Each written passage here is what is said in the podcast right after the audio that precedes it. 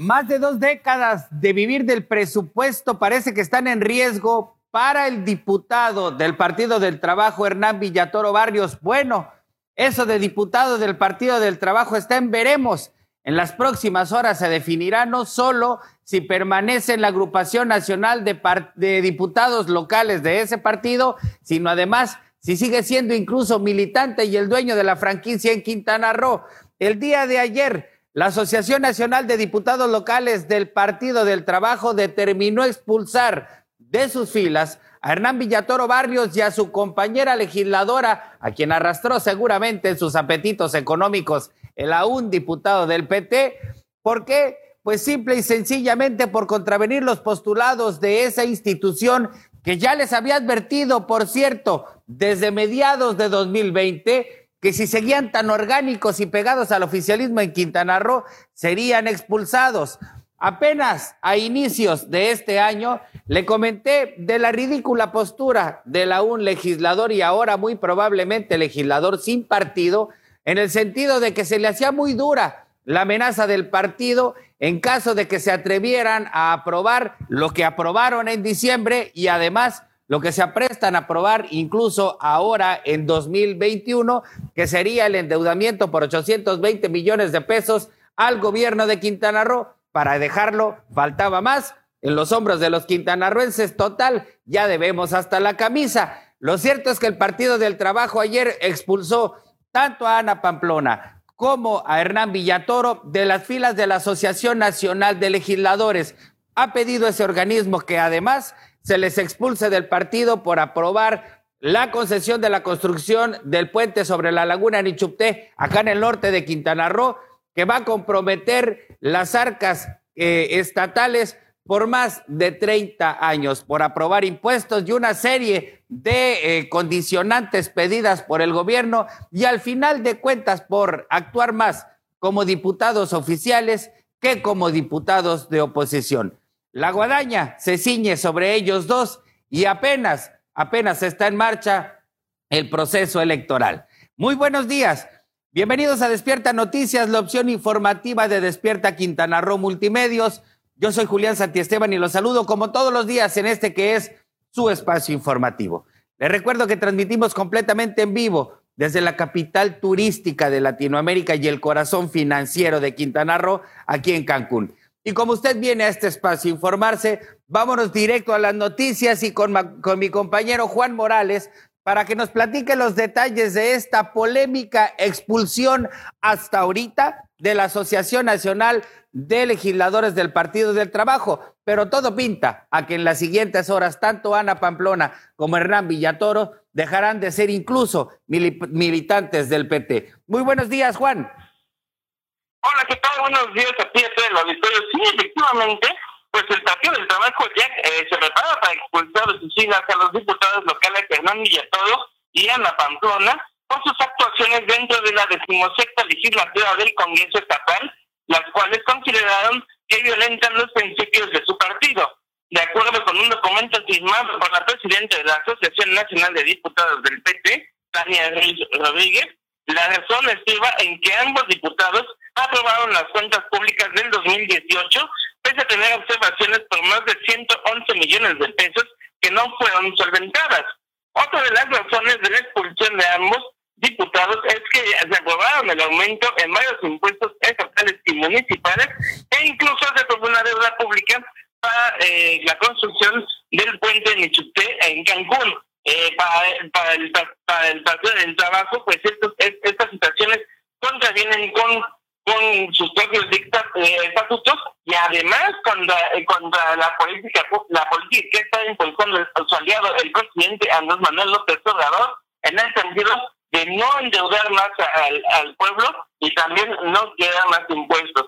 Veremos cómo se, se, compone esta situación. Ya nos había adelantado en su momento la comisionada Patricia Casados que esto iba a suceder con ellos dos y que pues si son expulsados del, del partido, eh, apuesto que nos tendrían que dejar la bancada, es decir, que también se tendrían que avisar al, al Congreso, que ya no son base de, de, esta institución política y se convertirían en diputados independientes. Hasta aquí la información. Habría que recordar, estimado Juan, que no es la primera vez que Hernán Villatoro, el Partido del Trabajo, lo amenaza con expulsarlo. Ya desde el 2016, pues por, esa, por ese actuar tan orgánico, tan cercano al poder, tan evidenciado de pegadito al gobernador en turno, lo habían amenazado de expulsarlo. Y además, desde diciembre también de 2020, cuando al diputado se le ocurrió presentar una iniciativa que luego retiró para que la gubernatura siguiente sea de dos años, pues lo exhibieron sus propios compañeros de la 4T señalando que no era posible que un legislador precisamente cercano a la 4T o que se supone pertenece a ese bloque estuviera proponiendo que el siguiente gobierno, muy probablemente de esa filia, eh, pues fuera de apenas dos años, cuando apenas está por consolidarse la 4T en Quintana Roo. Es decir, muestras había muchas de que, Quintana, de que Hernán Villatoro está operando en Quintana Roo en contra del que se supone es su propio grupo político. No, y además pues, la, inconformidad está también por estas cuestiones que mencionas, pero también por cómo se han manejado Villatoro a lo largo del tiempo. Es decir, pues que casi casi la pusan de acaparar todas las, las posiciones que el Partido Verde tiene para su propio beneficio y para su propia familia. Eh, ejemplo, pues está ahorita pues esta situación de que él es diputado, él antes era dirigente eh, casi único de, del Partido del Trabajo y su esposa pues era, era regidora, eh, o bueno, es regidora del, del municipio de Benito Juárez y pues también esto también eh, veremos cómo afecta a, a precisamente a, a, su esposa. Eh, Lorena Martínez Bellos, porque también ella había adelantado que iba a buscar una candidatura a una diputación federal. Veremos esta situación y pues todo se complica para esa pareja que durante muchos años pues fue la que la, manda más en, en, el partido petista. Y además habría que recordar también, mejor dicho, poner en relevancia, independientemente de que de que se vayan o a propósito de que se pueden ir o los van a expulsar del Partido del Trabajo, hay que recordar que este partido al interior del Congreso del Estado, Juan, tiene tres diputados o tenía, según se quiera ver a partir de hoy o ayer. Y entonces solamente les queda Roberto Herales Jiménez como integrante de ese partido y como legislador allá en la decimosexta legislatura. En automático, desaparece la fracción parlamentaria del PT y se debilita lo que en teoría era la oposición, es decir, la cuarta transformación republicana al interior del Congreso. ¿Será que con esto entonces llega la mayoría del PAN, PRI, este, perdón, PAN, PRI, Movimiento Auténtico Social y todos los que se quieran sumar a ello?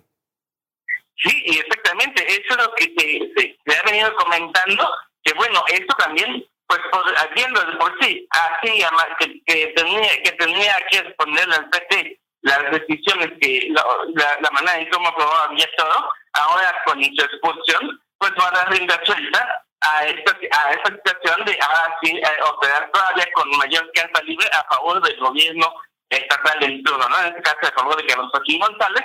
Y bueno, veremos, ahora, este, pues bien mencionas, ¿no? También esto es un debilitamiento para pues el, bloque que, conforma la 4T, eh, por lo menos aquí en Quintana Roo. Y además, digo, por último, con este caso y el interior del Congreso del Estado, habría que recordar también que a esto se suma en los días que en los días anteriores, pues otra legisladora renunció al bloque de la 4T, Reina Durán, que se fue de la fracción parlamentaria de Morena. Con eso serían tres menos. Y si se y si ponemos digamos, eh, en relevancia que la mayoría opositora ya de por sí andaba, digamos, como que bailando, pues con esto evidentemente insistimos, parece, parece que la fuerza ha quedado del lado del oficialismo y estaremos viendo ahora que regresen a sesiones en el Congreso del Estado, pues si el polémico préstamo por 820 millones de pesos que quiere el gobierno estatal, pues se aprueban en automático total ya los expulsaron, total ya no les pueden hacer nada y total les queda un año y medio de cobrar buenos dividendos. Eso les pasa por andar cobrando por adelantado. Oye, mi estimado Juan, y de una vez, a propósito de caídas, el día de ayer y luego del escándalo eh, por los señalamientos de pertenecer a una mafia de, protección, perdón, de, proteger a esta mafia rumana que opera en Quintana Roo y en algunos otros países, pues parece que ligado a eso o por eso cayó José de la Peña. Así es, fíjate que el Consejo Político Estatal del Partido Verde Ecologista de México designó a Pablo Bustamante como el nuevo secretario general de este instituto político, luego de que fueran inhabilitadas las cuentas bancarias de su antecesor, José de la Peña. La salida de José de la Peña de la dirigente estatal del Partido Verde se da luego de que sus cuentas pues, fueron congeladas al ser investigadas por las autoridades para aclarar el origen de sus recursos.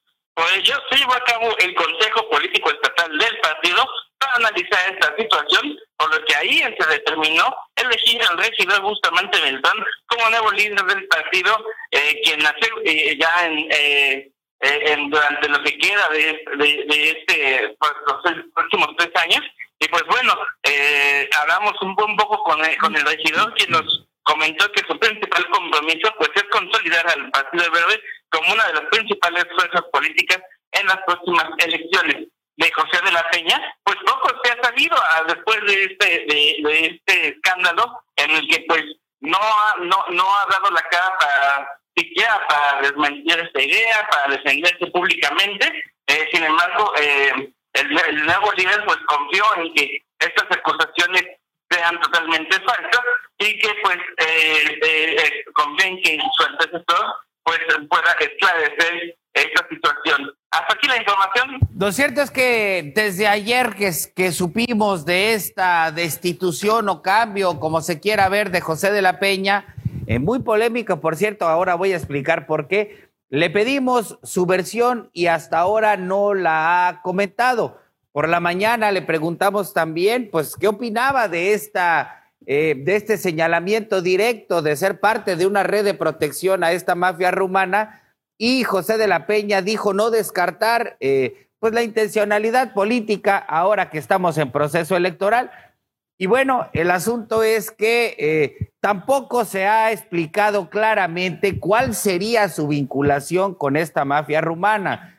además de él, pues han sido señalados eh, exalcaldes eh, de Benito Juárez como Remberto Estrada, como Gregorio Sánchez, la actual presidenta de Puerto Morelos, Laura Fernández Piña, en fin, eh, los exgobernadores Félix González Canto, Roberto Borges y cualquier cantidad de actores políticos.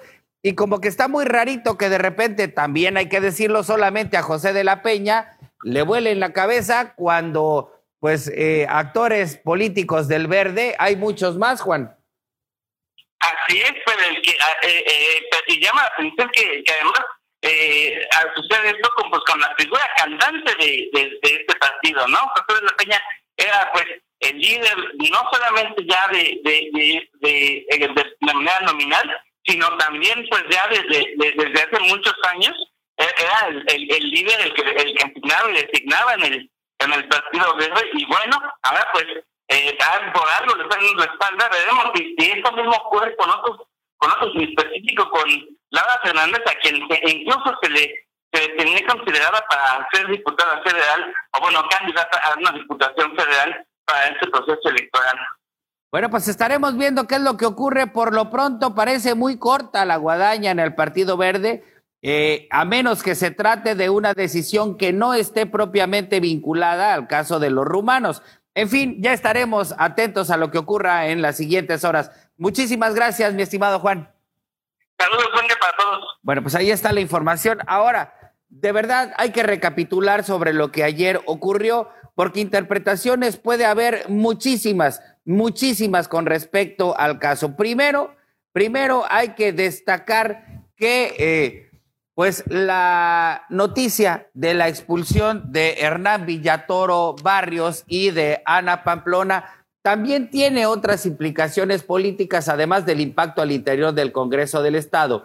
Ana Pamplona era considerada una de las aspirantes más fuertes, casi segura, prácticamente candidata a la alcaldía de Bacalar. Con esto se está evidentemente despidiendo de esa candidatura. Y Hernán Villatoro Barrios, pues le estarían quitando la franquicia con la que, con la que ha medrado más de 20 años en Quintana Roo. Ha sido más de tres veces diputado local por sus pistolas, nunca de mayoría, por cierto. Y bueno, pues ahora está en ciernes eh, pues el crecimiento de este escándalo y con respecto a lo de José de la Peña, todavía está pendiente también ver cuál fue la motivación en el fondo y si tiene que ver más con la definición de candidaturas que con eh, los señalamientos por el supuesto congelamiento de sus cuentas. Pero vámonos a más temas antes de irnos a nuestra primera pausa, porque miren lo que ocurrió ayer en las calles de Cancún, está verdaderamente para llorar y dicen que vamos mejorando en cuanto a criminalidad. El día de ayer se realizó un cateo en donde hallaron hasta ahora la cifra preliminar es de más de 110 kilogramos de marihuana y encontraron además armas, eh, cartuchos y al parecer hasta otro tipo de drogas. Muy buenos días, Fer Rincón. Muy buenos días, Julián. Muy buenos días a nuestro auditorio. Así es, como bien lo estás comentando, bueno, pues desde la eh, tarde de ayer se, ya se había ubicado este domicilio, ya los elementos policíacos eh, habían ubicado este domicilio, ya habían acordonado la zona, solamente estaban esperando una orden de cateo. Y bueno, eh, de acuerdo a la Fiscalía General del Estado, eh, los trabajos de inteligencia ubicaron una casa pues de seguridad, esto fue en la manzana 27, en la supermanzana 27, ahí pues los fiscales solicitaron una orden de cateo a un juez de control y bueno, esta les fue concedido hasta la tarde, hasta la tarde noche de ayer y bueno, fue que eh, pues eh, ingresaron, eh, tuvieron que utilizar uno de estos objetos de metal que bueno, son los con los que rompen las chapas y bueno, fue que así con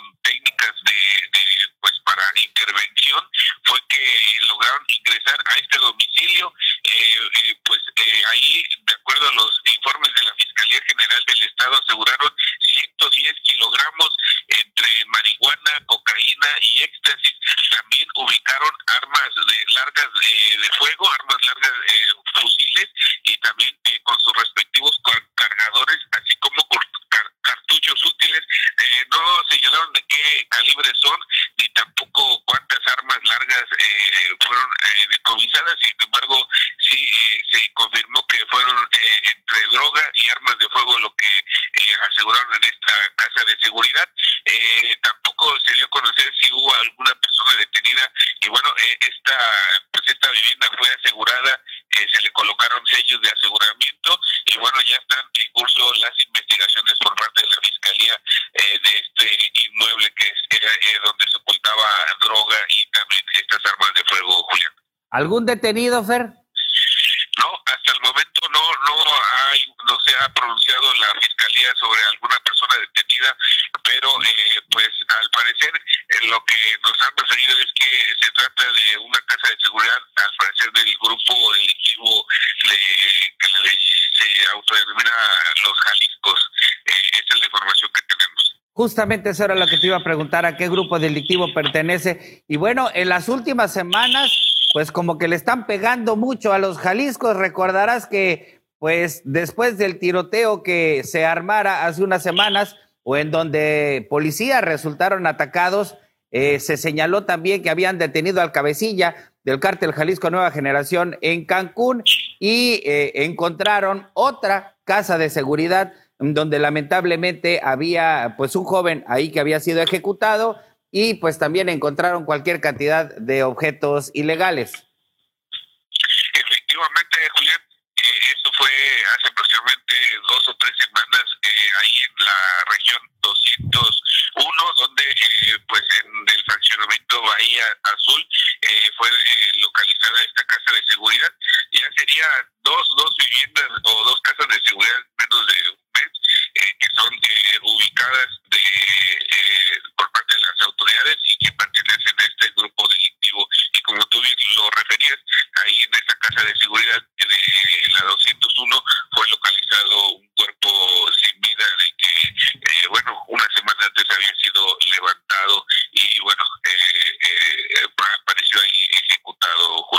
Entonces, en la recapitulación, 110 kilogramos de marihuana y otras drogas, armas largas, cartuchos útiles, pero ningún detenido. Ah, efectivamente, ningún detenido, solamente la droga y las armas de fuego, Julián. Bueno, pues habrá que ver si encuentran quién es el que estaba viviendo en esa vivienda, pero repito, Fer, en las últimas semanas le han estado pegando muchísimo las autoridades a este grupo delictivo y no es que no deban hacerlo. Lo curioso es que desde hace por lo menos cinco años en esta entidad se ha estado señalando que hay muchos otros eh, grupos delincuenciales operando desde Cancún hasta Chetumal. Ah, efectivamente, sí. Eh, bueno, pues eh, la delincuencia ha estado activa y más bueno de la delincuencia organizada. como recordarás, hubo dos ejecutados en En una colonia, y bueno, ha habido mm, otros ahí también en Chetumal, como los taxistas que fueron ejecutados ahí, pues en una de las colonias de ahí de Chetumal y bueno, también eh, en la zona norte también la actividad es bastante de la delincuencia organizada, Julián. Muy bien, muchísimas gracias, Fer. Eh, Julián, nada más como eh, para adelantar, alrededor de las nueve de la mañana se va, a ver, va a dar una conferencia de prensa la abogada de Lidia Cacho, la licenciada Araceli, para pronunciar sobre el fallo que dio el juez de control sobre el caso de Mario Marín y bueno, al rato vamos a estar ahí para ver qué, fue lo que se resolvió. Al parecer ayer siempre sí lo vincularon a proceso.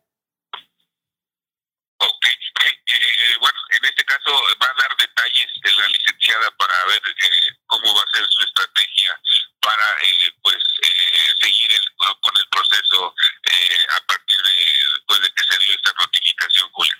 A ver si antes de que cerremos noticiero tienes alguna actualización y vamos de nuevo contigo. Muchísimas gracias, Fer. Muy buenos días. Bueno, eh, hoy justamente a eso de las 5 de la mañana, eh, con esa mala costumbre que tiene uno de caerse de la cama, estaba escuchando en, algunos noticiarios nacionales eso justamente, que ayer eh, hubo una determinación y lo destaco porque el anuncio era para hoy de, de vincular a proceso al exgobernador poblano Mario Marín. Eh, y ya le estaremos dando detalles más adelante, justo antes de cerrar esta emisión. Por lo pronto, nos vamos a ir a nuestra primera pausa comercial. No se vaya, regresamos con mucho más.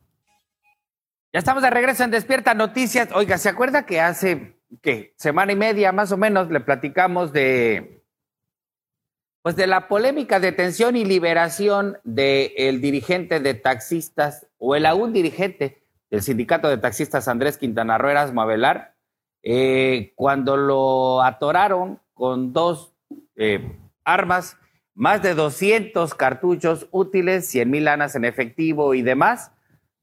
Desde entonces hemos estado cuestionando no solo la muy, muy, eh, pues evidentemente corrupta gestión de, de Raúl Queo Yarvide, el dirige, el director de Seguridad Pública Municipal, secretario de Seguridad Pública Municipal, eh, pues digo, finalmente los taxistas traen tremendo problema al interior en cuanto a criminalidad se refiere. Y Ollarvide, Ollarvide, sí, Ollarvide. Eh, y digo, de verdad, usted que nos escucha, y que se dedica a esto de la taxiada o que va, utiliza taxis, eh, seguramente sabe que lo que le estoy diciendo no es nada nuevo. Durante muchísimo tiempo se ha eh, afirmado. Eh, es más, si quiere ponerse así como que muy en términos políticos, recordará que desde los tiempos de Roberto Borge, el mismo gobernador en algún momento dijo sobre la criminalidad en los sindicatos de taxistas de todo el estado. Hay 17 sindicatos de taxistas, ya se imaginará. Y también el que fuera dirigente del Frente Único de Trabajadores del Volante, eh, el Guato Peniche, ahora aspirante a la presidencia municipal de Isla Mujeres, eh, también reconoció que por lo menos el 10%, así dijo él, de los integrantes de los sindicatos de taxistas andaba con alguna vinculación con algún grupo de la, delincuencia organizada. Mientras todo eso ocurre, pues en cuanto al, al, combate al interior, pues no ocurre nada. Y un ejemplo de ello es lo que ocurrió justamente hace unos días. Resulta que a un taxista, hágame el refabroncísimo cabor, a un taxista lo agarraron y ¿saben qué traía? Una subametralladora tipo UCI O sea, no traía una 22, no traía una 38 Super, no traía una 9 milímetros, que ya es otra cosa. No, no, no. Traía una UCI, este taxista. Y bueno, según la información difundida, esta arma fue utilizada por cuatro sujetos detenidos después de cometer un asalto que se registró en una carnicería. Ya andan asaltando carnicerías con UCIs allá en la Supermanzana 227. Y bueno, en las investigaciones, luego de que detuvieron a los cuatro angelitos, eh, resulta que uno de ellos laboraba como taxista en la unidad con número económico 2082. Por lo menos si usted el número, porque aunque está ya detenido, pues no dude que pronto va a andar de nuevo en las calles. La 2082 del Sindicato de Taxistas Andrés Quintana Roo, para usted que nos está escuchando a través de Radio Génesis 106.7, 107.9 de FM y a través de la poderosa 887. Bueno, y ya que anda en el TX, pues eh, ahí le va de nuevo la, 20, la 2082, aguas con la 2082. Los cuatro detenidos fueron identificados con los nombres de Rigoberto N., de 28 años, Luis Alejandro N., de 21, Luis Humberto N., de 19, y Mario N., de 18, quienes pues ya permanecen, dicen, bajo investigación en el Ministerio Público por los delitos de robo a comercio y portación de arma de fuego. En este caso, dice la información publicada, elementos de la Policía Quintana Roo recibieron el reporte de un asalto la mañana del domingo en, una carnicería en la avenida Centenario, en la Supermanzana 227, en donde una empleada mencionó que acababan de sufrir un asalto y que los delincuentes se estaban retirando en el taxi con número 2082, un Versa eh, con número 2082. Digo, para mayor referencia, para que se lo vaya aprendiendo, porque si ya de por sí este, andamos con el Jesús en la boca, pues para que ya sepa a cuál no subirse. Los policías interceptaron el taxi y de esta manera descubrieron que el arma de fuego utilizada en el atraco fue una subametralladora ametralladora, perdón, tipo UCI, con un cargador, cargador abastecido con 17 cartuchos útiles calibre 9 milímetros. Una subametralladora tipo UCI.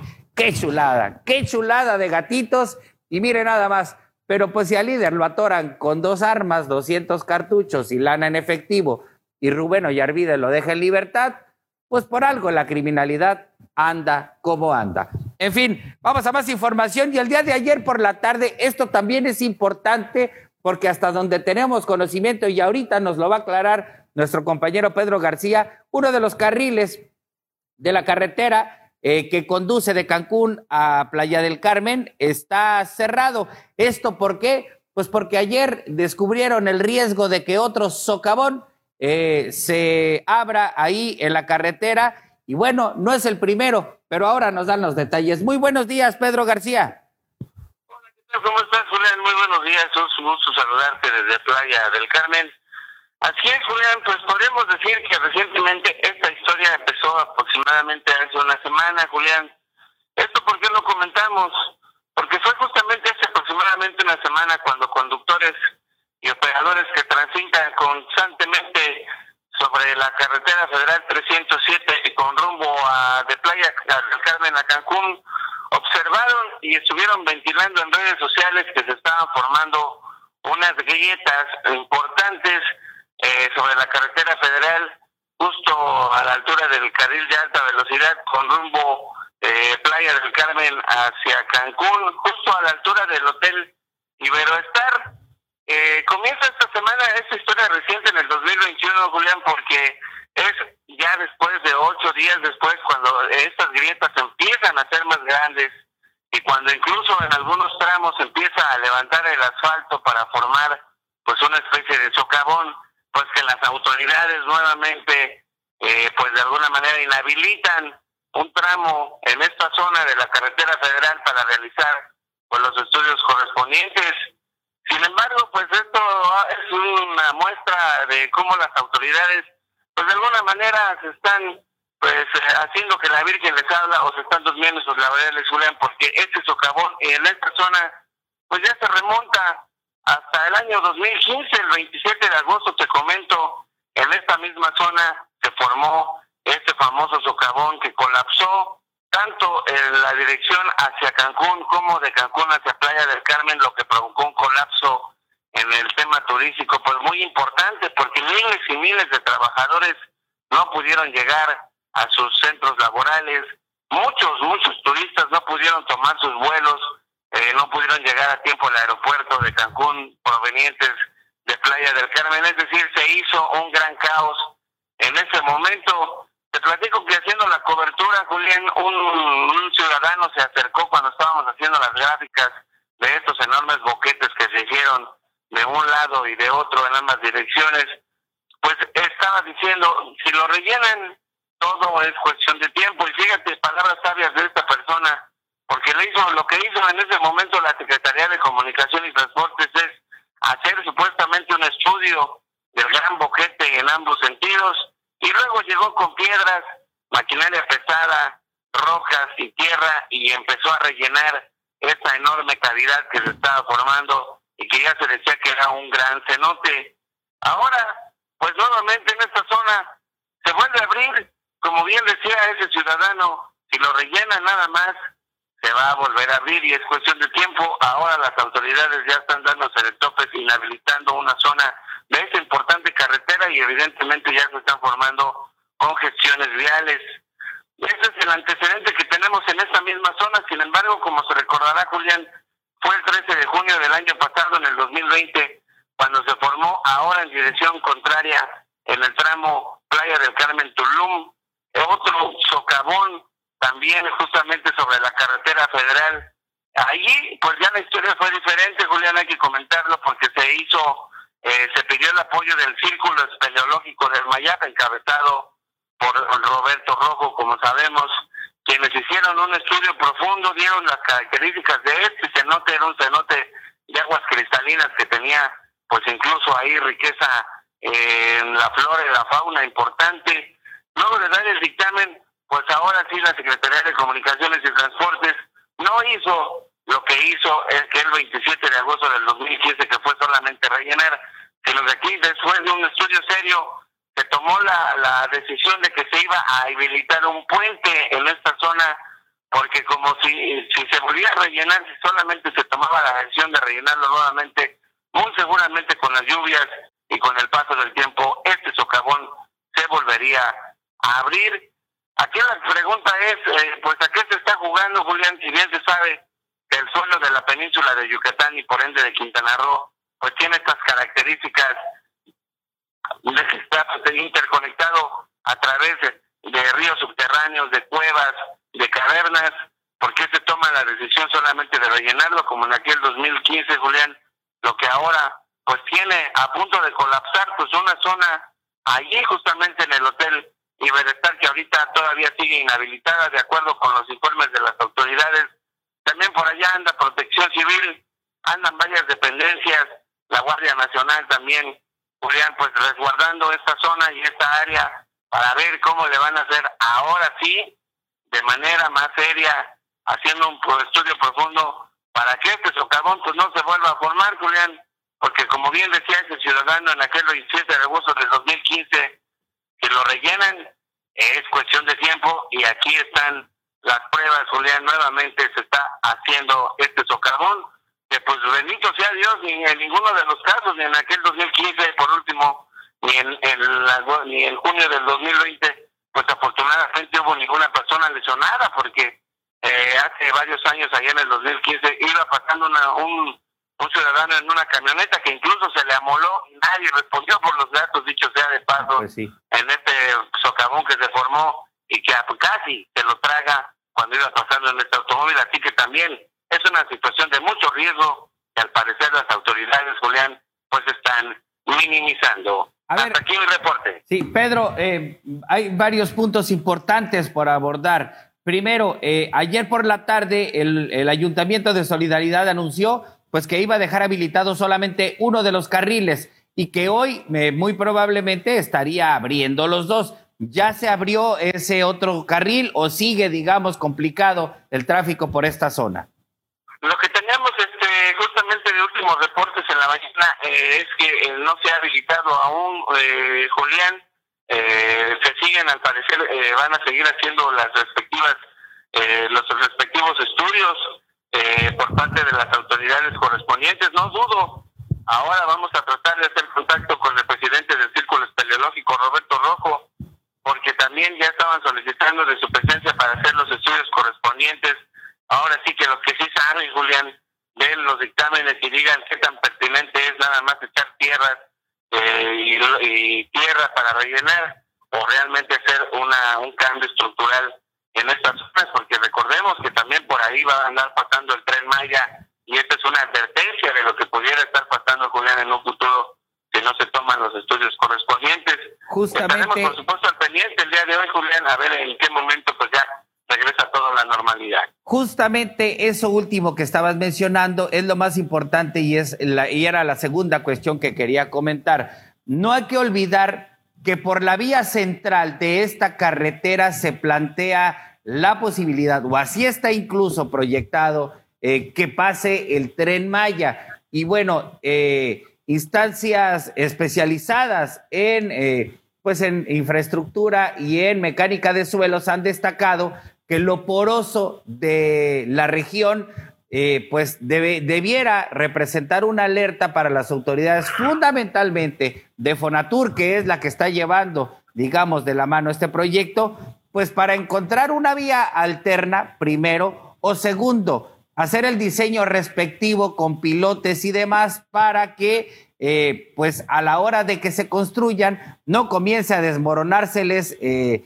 pues la vía antes de que el, tren Maya opere. Es eh, en menos de dos años la segunda ocasión que se abren este tipo de socavones y en lo que va de los últimos diez, pues cualquier cantidad, como ya decías también allá en el 2015, se abrió un tremendo, tremendo boquete en esta vía carretera que únicamente se rellenó con piedras, pero no se trata de que sea eh, pues un charquito nada más.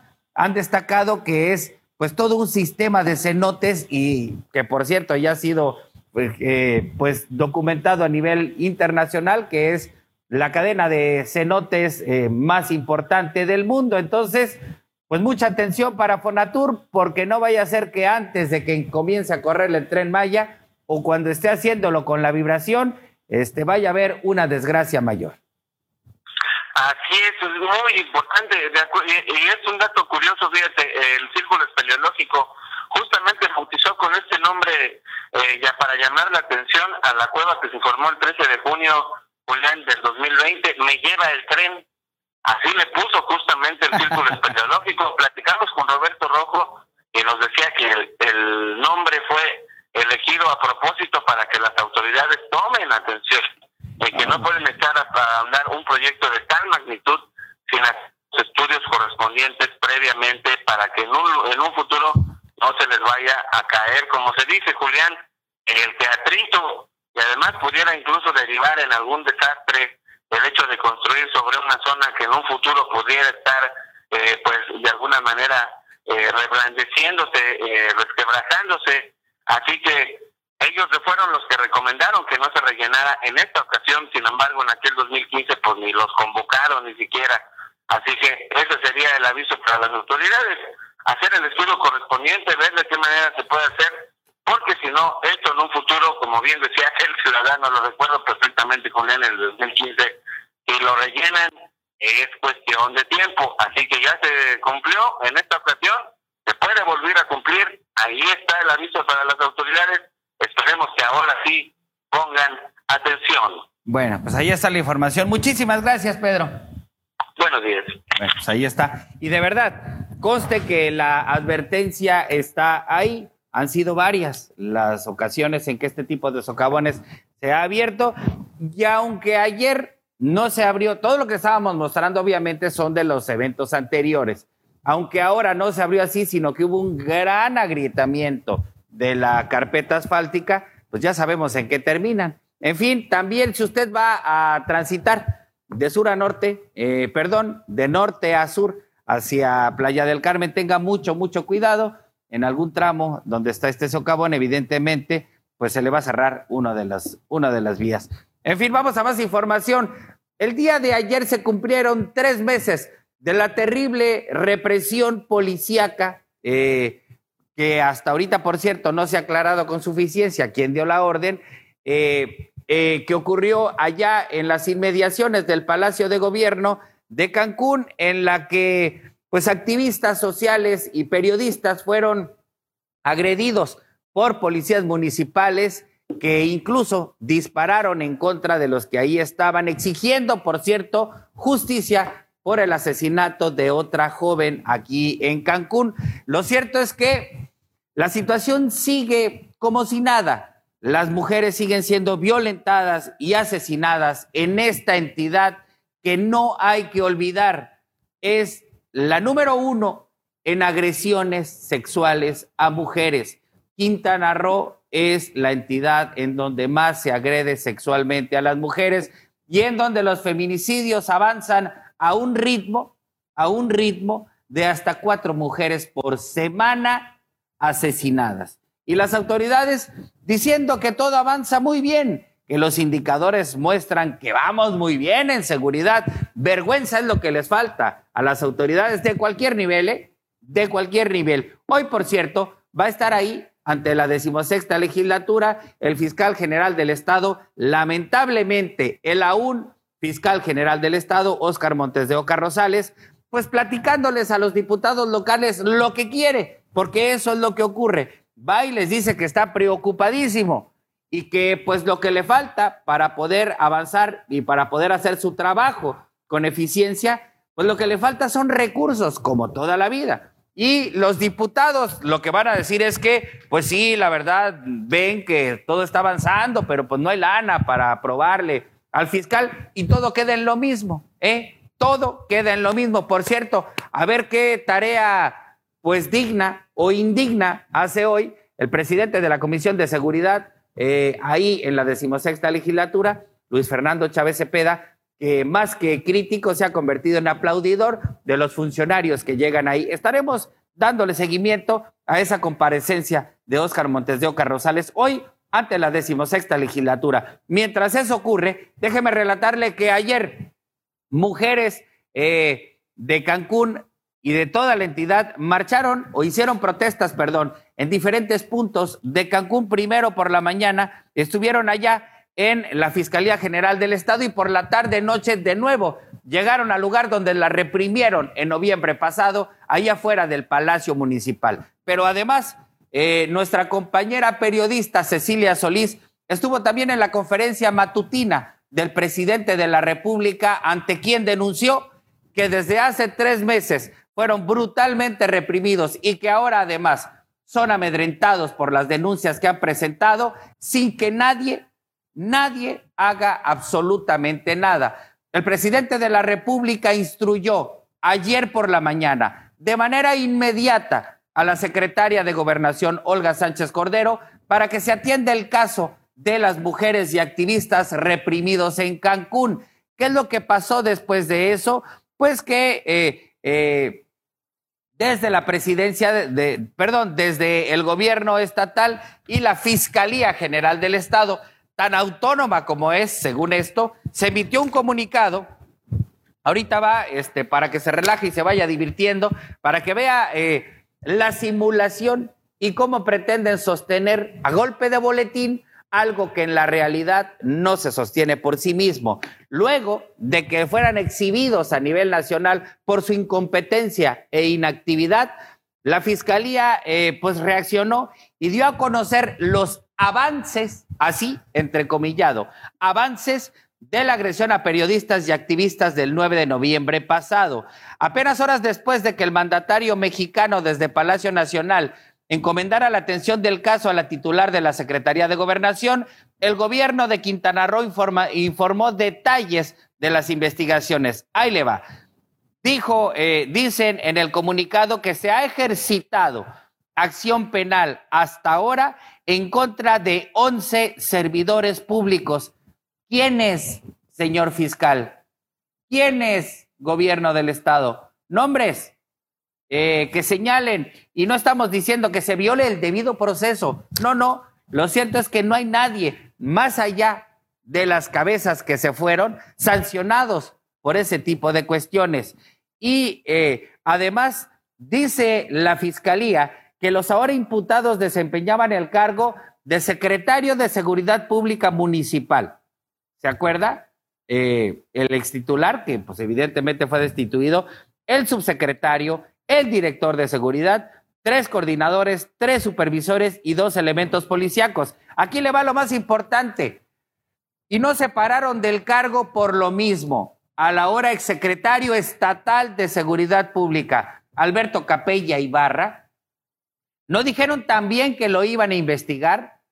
Esta es la tercera ocasión en que la fiscalía sale a decir algo con respecto a la brutal agresión y en la que deliberadamente omite señalar qué fue lo que ocurrió con Alberto Capella Ibarra. Ojalá que hoy, hoy los diputados locales algo le pregunten, por lo menos si ya cerraron la carpeta y ya lo perdonaron este, de antemano, pues que tengan la interesa de reconocer que Alberto Capella se fue camino de Tijuana con toda la tranquilidad de llevarse limpio el expediente, de que no le hayan manchado su carpeta eh, de, de, de desempeño profesional. Además, la Fiscalía reveló que dentro de la carpeta de investigación se han realizado diversos actos de investigación, hoy los, entre ellos, 10 entrevistas a víctimas, no, pues qué chingurria. 10 entrevistas, 78 entrevistas a policías, 23 ampliaciones de entrevistas a elementos policíacos y 5 entrevistas a servidores públicos. ¿Qué chiflones salieron para las entrevistas? Eh? Ahí le va. 10 a víctimas, 78 a elementos de la policía, 23 ampliaciones de entrevista a elementos policíacos y 5 entrevistas a servidores públicos. Si las sumamos, si las sumamos, no nos dan ni a cuatro por día, ¿eh? Ni a cuatro por día. Pero bueno, dijo también que llevan 80 dictámenes periciales de diversas especialidades de medicina, psicología, balística, evaluación, química, análisis de videograbaciones, identificación, entre otras. La Fiscalía asegura que se rindió el informe a las Comisiones Nacional y Estatal de Derechos Humanos y Amnistía Internacional. Ajá. Se envió el desglose a la Fiscalía Especial para la Atención de Delitos Cometidos contra la Libertad de Expresión de la Fiscalía General de la República y a la Fiscalía Especializada contra la Libertad Sexual y el Libre Desarrollo de la Personalidad de la Fiscalía General del Estado. Y luego, ¿qué hay de resultados? ¿Siguen durmiendo o ya mero resuelven algo? De acuerdo con el comunicado, como parte de las investigaciones, también se da a conocer que de acuerdo con el análisis de los videos proporcionados por el C4, por fuentes abiertas y cerradas, se pudo determinar la probabilidad de que integrantes de un grupo operativo de la Policía Municipal hayan sido los que realizaron los disparos de, arma de fuego. Hágame el chingo.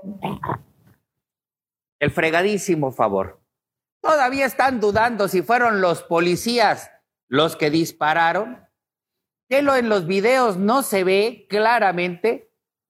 De verdad, de verdad, no se ven en esos videos que usted está viendo en este momento. No se observa con claridad que son los policías los que disparan al aire y directamente contra los manifestantes, como chinflados salen con que siguen analizando. ¿Qué más necesitan analizar?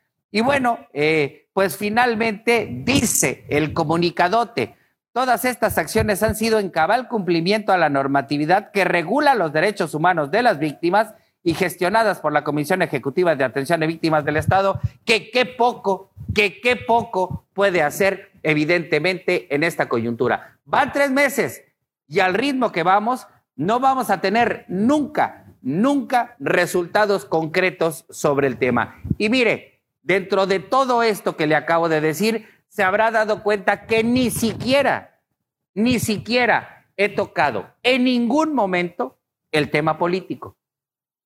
Porque impolutos han quedado también los superiores de esos mandos policíacos a quienes en algún momento también les han hecho señalamientos por acción o por omisión. Desde el secretario o exsecretario del ayuntamiento, Isaac Janix, hasta la misma presidenta municipal, Mara Lezama Espinosa.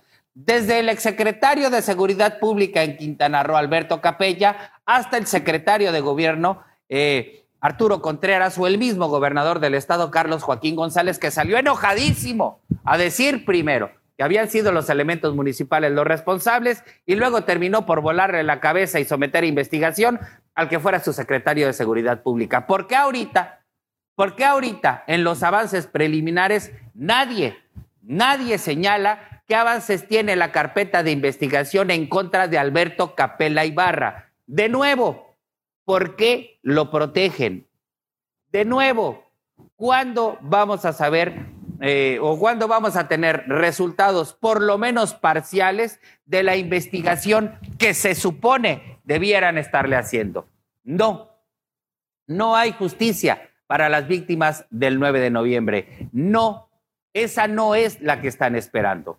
Ojalá con la ordenanza desde la Secretaría de Gobernación comencemos verdaderamente a tener culpables y a dejar la simulación de lado. Ojalá que la impartición de la justicia en este estado comenzara a mejorar. Ojalá que se fuera Oscar Montes de Oca también camino del centro de la República, como ya se fue Alberto Capella Ibarra, caminito de Tijuana, aunque se vayan exonerados, pero que ya terminen de largarse. Hoy, hoy estaremos atentos de cuáles son los cuestionamientos de los diputados locales para con el fiscal, para saber efectivamente cuáles son las investigaciones en contra de Alberto Capella Ibarra y cuáles son los resultados parciales, por lo menos de las entrevistas realizadas a los supuestamente culpables, aunque todavía no saben si son culpables, aunque se vean echando bala en los videos de los policías de Cancún. Una abierta simulación. Eso es la actuación policíaca en Quintana Roo y hasta ahorita la impartición de la justicia. Una absoluta simulación, mientras las mujeres siguen muriendo un día y al otro también. Nos vamos a ir a una pausa comercial. No se vaya, ya me enojé. Regresamos con más. Ya estamos de regreso en Despierta Noticias. Gracias por desmañanarse con nosotros. Está bien bueno el chisme en Twitter. A propósito de, pues de esa incapacidad manifiesta de las autoridades federales y locales y de cualquier nivel, ¿eh? Ni crea que aquí este, entramos a la comparsita de aplaudirle a alguien. Mire, le leo rapidísimo. Hay una cuenta que está padrísima, se llama Fue Dicho, se la recomiendo. Por cierto, si quieres seguirme en Twitter, pues ya sabe, arroba julianizac77, ahí me puede seguir. Casi todas las personas pueden soportar la adversidad, pero si quieres poner a prueba el carácter de una persona, dale poder. Digo, más lapidario, no se puede. Lo dijo Abraham Lincoln. Eh, y bueno, pues está el chisme en Twitter. Gracias por etiquetarme a toda la banda. ayer se armó por ahí una rebambaramba con algunas cuentas, pues de estas bastante críticas que hay. Eh, pues a propósito de que el regidor independiente en Cancún, con quien hemos platicado, y ni crea que se las cargamos todas, ¿eh? De verdad es que incluso ha tenido la interés de salir a dar la cara. Isaac Yanix eh, ha dicho que pues se va a postular a la presidencia municipal de Benito Juárez, pero pues ahora por, por fuerza por México, ¿va? Vaya que andan reclutando, este, bueno, pues la calidad de los actores políticos ya lo define usted, pero andan de en reclutamiento. En fin, dice Isaac Yanix que va a buscar la postulación ahora por, pues por eh, Fuerza por México. Eh, ah, mire, y nos, gracias a quienes nos mandan también mensajes a través de WhatsApp. Si nos quieren mandar mejor en la transmisión de Facebook, ahí platicamos. Dice que eh, anteayer pusieron un comentario en Facebook en el que señalaban que Alberto Capella andaba tranquilísimo, hospedado en el Fiesta Inn allá de Chetumal, aguas con el gol. Y, eh, y pues que andaban diciendo que quién paga, pues no creo que se lo anden pagando, ¿eh? Yo creo que ya bastante lanita ha hecho el exsecretario o secretario que con licencia o bajo investigación, ¿qué es Alberto Capela Ibarra en estos momentos? Aparte de muy desvergonzado, de un desvergonzado, pero bueno, este, ¿qué es? ¿Qué, qué cargo ocupa? En el Estado no lo sabemos. En fin, ahí está, eh, ahí está el chisme en Twitter.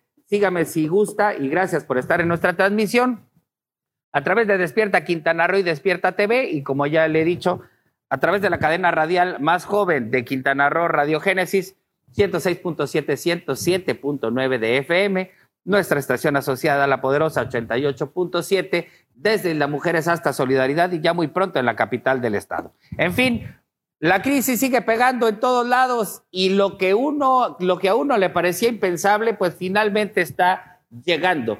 Eh, Cinemex y Cinépolis, las dos principales cadenas de cines en todo México, estarían al borde del colapso, están al borde de la quiebra, ya han anunciado ya el cierre de cines en todo el país.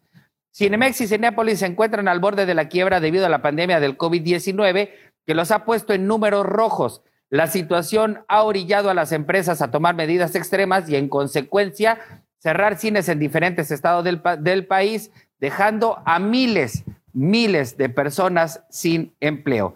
En marzo, los cines del país van a cumplir un año de cierres, pues durante la pandemia de coronavirus solo han abierto de manera intermitente, sujetos al semáforo epidemiológico de cada estado. La Cámara Nacional de la Industria Cinematográfica, la Canacine, que representa a Cinemex y Cinépolis y a todas las empresas cinematográficas de México, indicó que es urgente la reapertura de los cines en el país. No, pues ahorita cómo anda la cosa. Pero bueno, indicó que en 2020 cerraron de manera definitiva 11 cines en el país debido al COVID-19 y las medidas sanitarias eh, que adoptaron las autoridades. Detalló que del total de cines cerrados, ocho eran de Cinépolis y tres de Cinemex. Como se informó el año pasado, tuvieron que cerrar 11 complejos en el país por la pandemia. Eh, y bueno, en cifras, señaló que el 2020 representó una caída del 80% en los ingresos en taquilla, pues de los 18.186 millones de pesos que se generaron en 2019, eh, con 335 millones de boletos vendidos, bajó a 3.584 millones, fíjese, de 18.000 a 3.000. Y se vendieron solo 62 millones de boletos de cines. Se prevé que en los próximos días Cinemex hará un anuncio oficial en el que dará a conocer un cierre masivo de complejos en varios estados del país aunque dicen que hasta ahora sería temporal.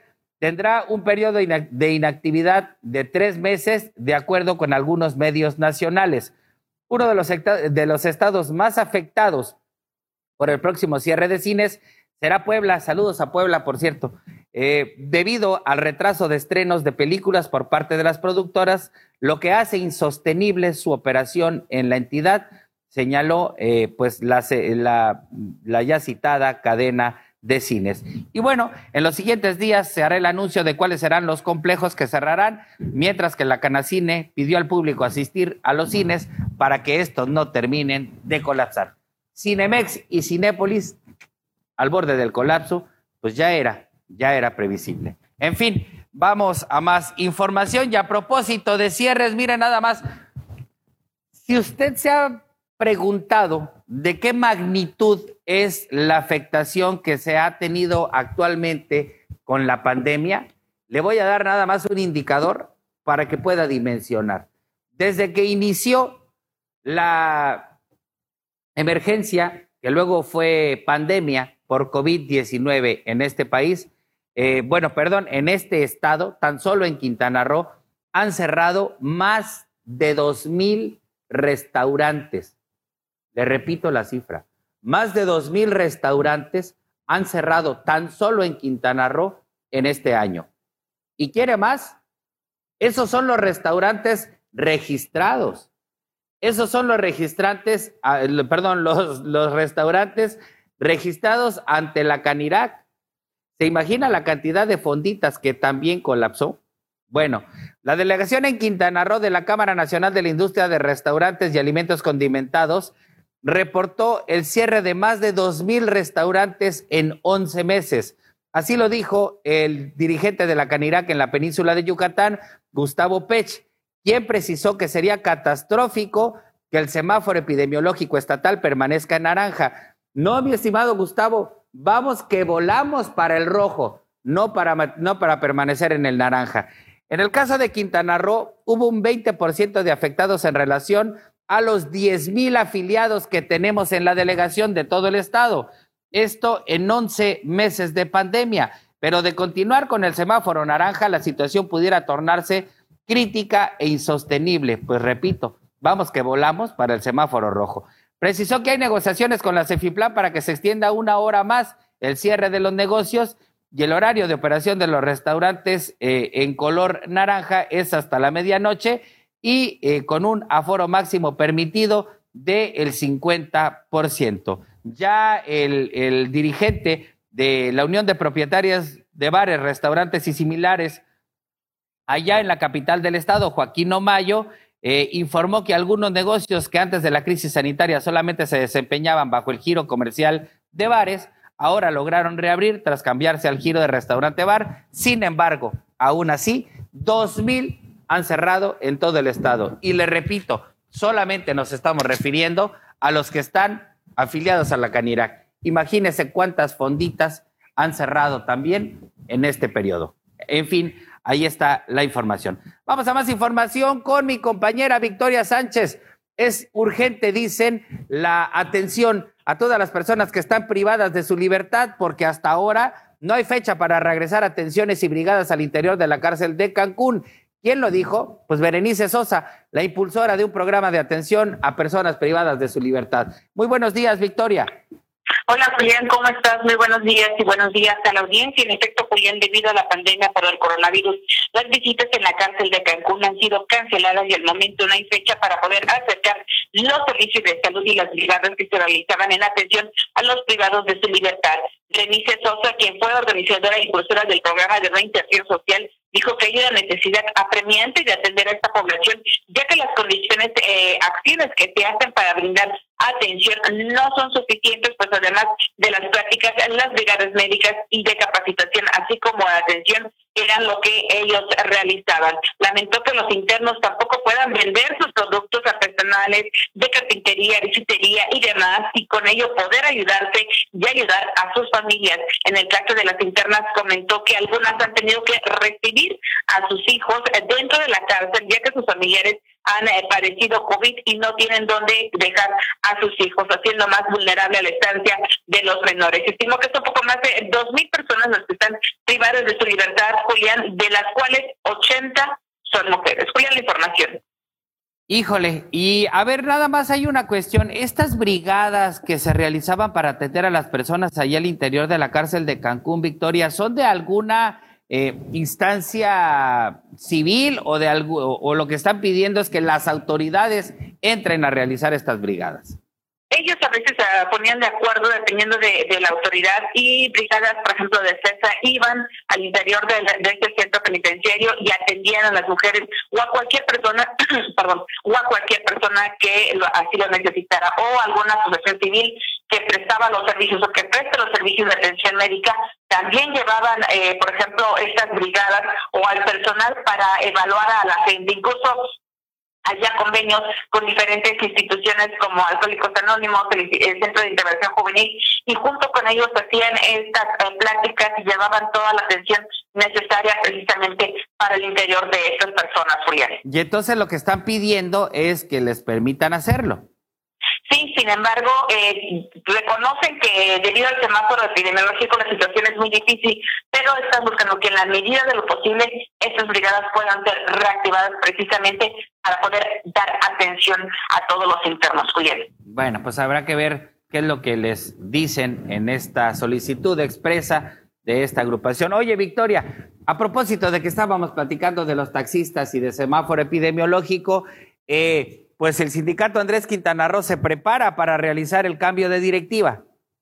Así es, Julián, y es que el sábado 13 de febrero a partir de las 7 de la mañana y hasta las 7 de la noche se llevará a cabo la votación para elegir al nuevo secretario general del sindicato de taxistas, Andrés Quintana Roo, para lo cual se estarán colocando 16 casillas tentativamente. Desde Después de evaluar la situación, Julián, del auditorio y debido al color naranja en el semáforo epidemiológico, se determinó que este no era apto para poder realizar este proceso, por lo que será en el campo de fútbol Que precisamente está a un costado del sindicato donde se va a realizar este proceso. Para eso también están buscando brigadas de salud que vigilen que haya disponibilidad de sanitizantes, de gel antibacterial, cubrebocas, incluso guantes y lugares especiales para desechar los cubrebocas. Julián, para esta jornada se esperan eh, menos la participación de 5.000 operadores de 8.600 que están agremiados. Nada más comentar, Julián, que para este proceso participan Heriberto Núñez de la planilla verde,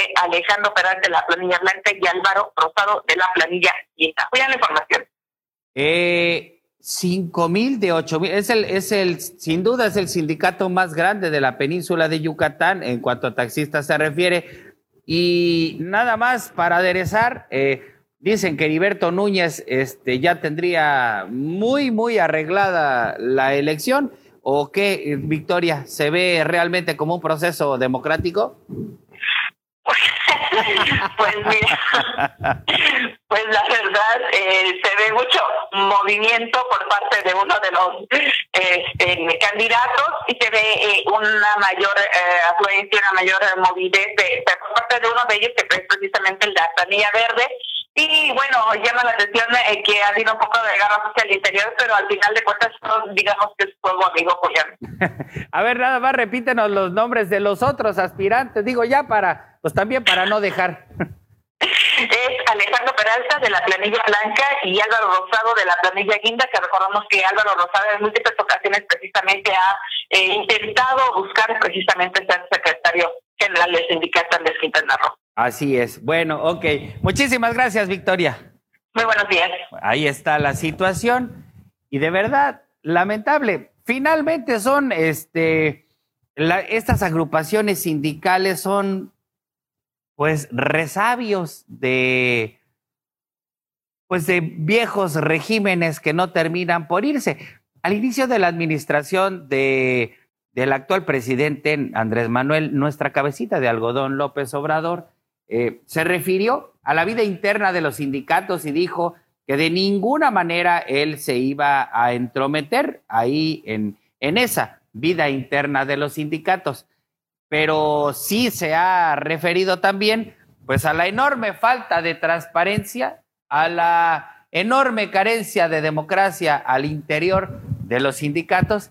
Y bueno, pues Heriberto Núñez, de verdad, eh, si no fuera trágico, sería cómico. Ya lo pusieron ahí en, algún balcón, seguramente a usted ya le tocó ver este, pues estos videos que se hicieron virales en, en, Facebook, donde le ponen en un balcón eh, ahí en el sindicato de taxistas a saludar así como reina de pueblo, eh, pues a todos los que le rindieron pleitesía, pasaron ahí con sus unidades y le pitaban y le gritaban jefe y le decían demás. Pues como en los peores tiempos del PRI, de los 60, 70, 80 todavía, en los 90 comenzaron a moderarse un poquito y perdieron en el 2000 la presidencia. Pero bueno, eh, cuando el tapado era más que destapado, Heriberto Núñez dicen que ya la tiene más que amarrada. Si usted es socio, este, piense en lo que quiere para el sindicato. De verdad, las dirigencias, una tras otra, se caracterizan más por medrar que por ayudar a los concesionarios. Y Alejandro Peralta y Álvaro Rosado, pues de una vez que se apliquen desde ahora y hasta el día de la elección, porque también es bien facilito, este, a toro pasado decir, nos la robaron, este, y acordar, pues a ver qué les van a ofrecer para que ya no sigan haciendo pleito después de la elección. Cuidado con eso, porque nos acostumbramos demasiado a las simulaciones también en ese tipo de cuestiones. En fin, la oportunidad la tienen todos los socios de cambiar el destino del sindicato Andrés Quintana Roo. Allá en, en Otompe Blanco, de norte a sur, la situación es la misma. Ya van a realizar también elecciones al interior del Sucha y, y un personaje apodado El Durazo es al que dicen van a imponer como secretario general del Sucha, cosas de la democracia sindical. Imagínense cómo será el angelito para que le apoden el durazo. En fin, ahí que quede ahí que quede la información. Eh, y vamos eh, a más, por cierto, porque todavía ya se les anda trepando el tiempo. Oiga, ayer le comentamos que estaba por anunciarse cuál de las empresas eh, que están compitiendo por el segundo perdón, el quinto de los tramos del tren Maya lo va a realizar. Este quinto tramo es el que conecta el Aeropuerto Internacional de Cancún con la ciudad de Playa del Carmen.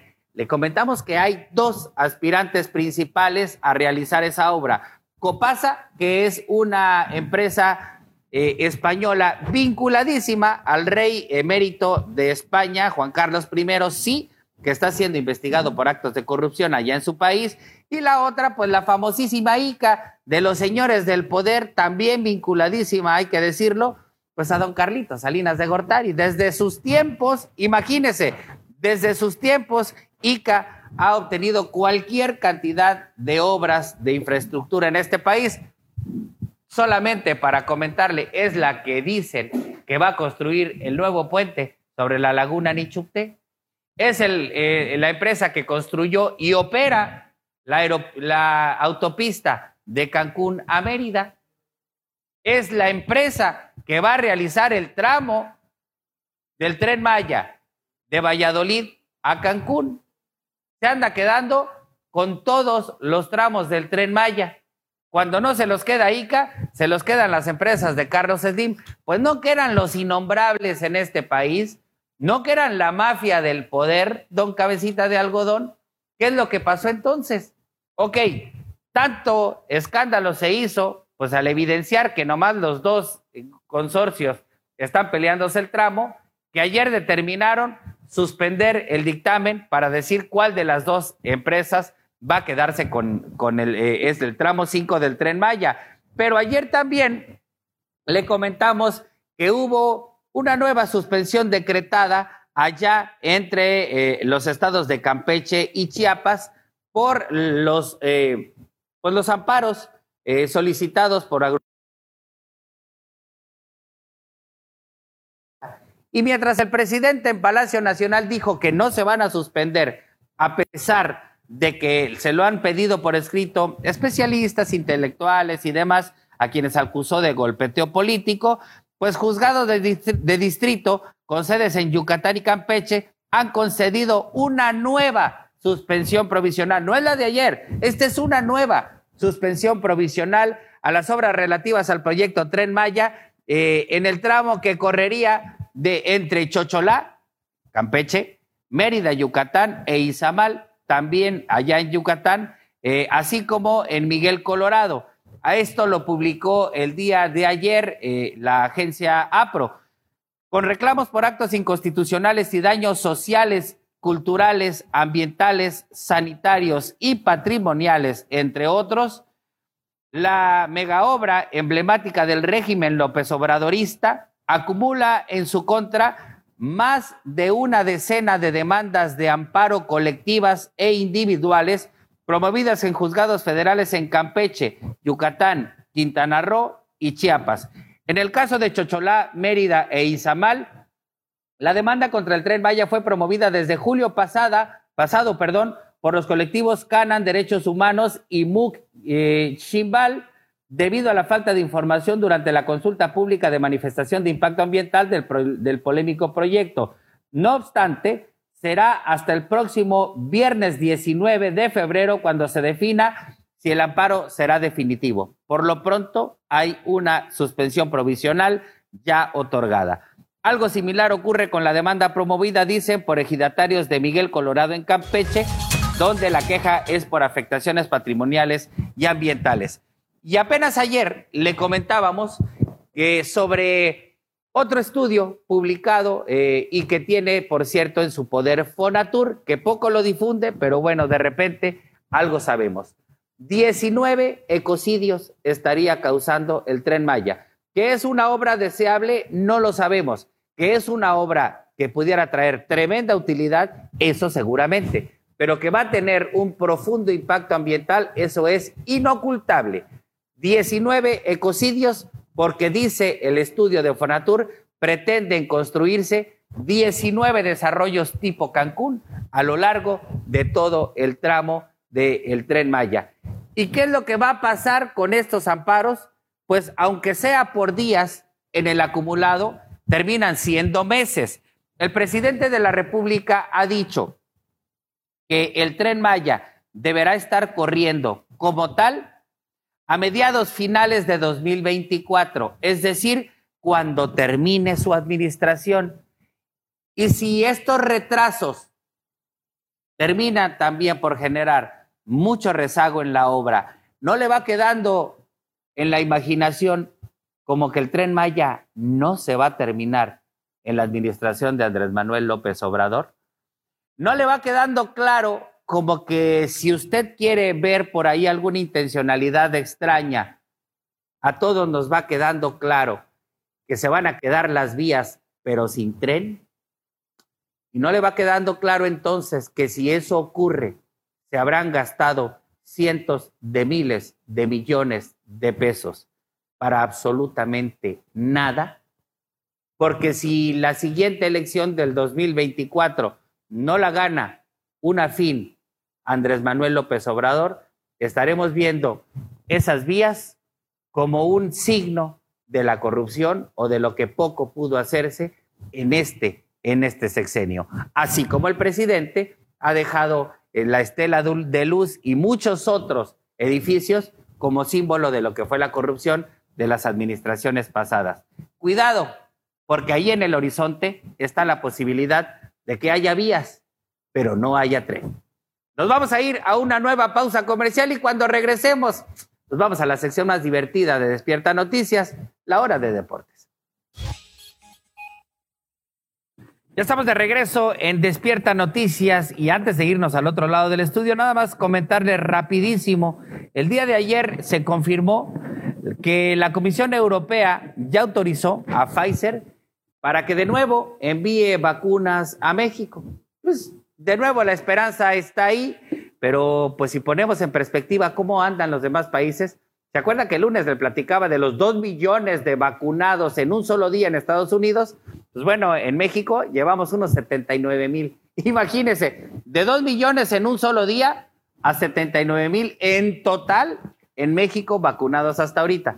Dice Hugo López Gatel, el subsecretario de Salud y encargado de anunciar los avances o retrocesos que nunca reconoce de la pandemia, dice que hay más vacunados que casos activos. Pues sí, don Gatel, pero nada más ponga en perspectiva cómo andamos. Por lo pronto, 491.400 dosis de la vacuna de Pfizer van a llegar a partir de la próxima semana a México y bueno, con eso, pues dicen, ya comenzaría de nuevo el flujo de vacunas en este país.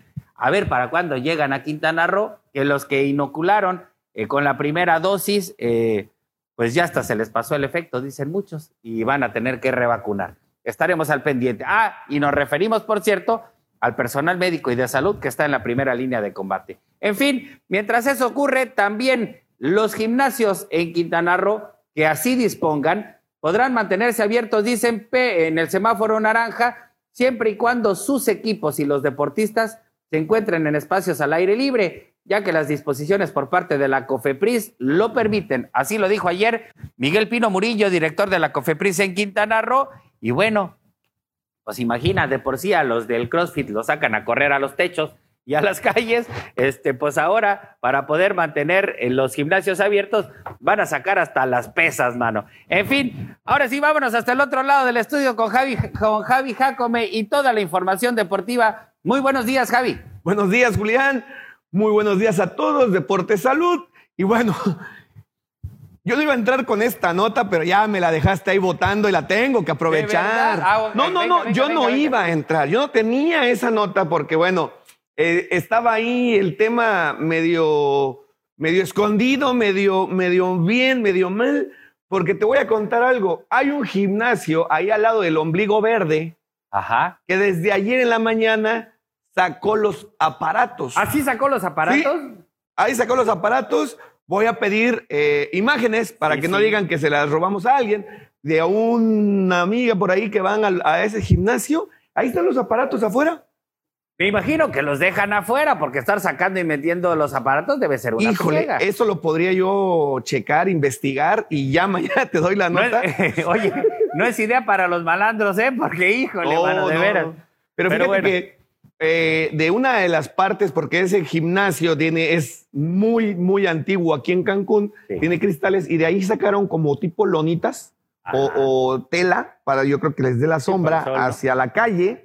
Y ahí en el espacio donde era el estacionamiento de ellos, ahí pusieron los instrumentos para las... Y todo, ¿eh? O sea, nada de que las pesitas, las mancuernas, no, no, no, aparatos, los aparatos están ahí. Ojalá, pues ojalá y no les llueva también. Pues, también, esperemos que no les vaya a llover, pero bueno, esa es una nota adelantada, algo que vamos a tratar de, decirles a, a todos ustedes y bueno, ideas para todos los gimnasios que quieran seguir funcionando. Siempre y cuando no, no invadan, por ejemplo, este, también hay que decirlo, estacionamientos en plazas comerciales, porque entonces ahí van a empezar las quejas de los que van a las plazas porque les ocupan los estacionamientos. Híjole, ese es un buen tema, Julián, porque bueno, entonces, ¿para qué van a la plaza? Se supone que no puedes ir a la plaza. Pues ahí está la cuestión. Va a ser un relajo. Ahí, está la cuestión. Pero bueno, vamos a entrar de lleno con Tigres de, de, uh, de Nuevo León, de Monterrey, ¿verdad? Porque Julián, le siguen elogiando al Tuca Ferretti, siguen elogiando a Tigres. Espero que esto no sea para mal, que no les vaya a inflar de más y vayan a terminar eh, goleados por el Bayern Múnich. Espero que no sea así, espero estarme equivocando, pero bueno. ¿Y a poco tú sí crees que le van a jugar al tú por tú? Yo te lo dije desde el principio, lo dije desde antes. Yo creo que Tigres le va a competir al Bayern, los va a poner en jaque y por ahí les anda sacando el resultado. Mira, que si se llegan a ir a tiempo extra, aguas, porque Tigres viene más descansado que el Bayern Múnich. Y no porque hayan jugado un día antes, porque Bayern Múnich jugó el viernes. Ok. Producción aquí no está. Yo no creo que le vayan a meter ocho. es más, con, que no le metan ocho como al Barça, dice la producción. Fíjate, eh, el Bayern Múnich jugó el viernes y viajó el mismo viernes a, Qatar para jugar el lunes. Tigres jugó el jueves, ¿no?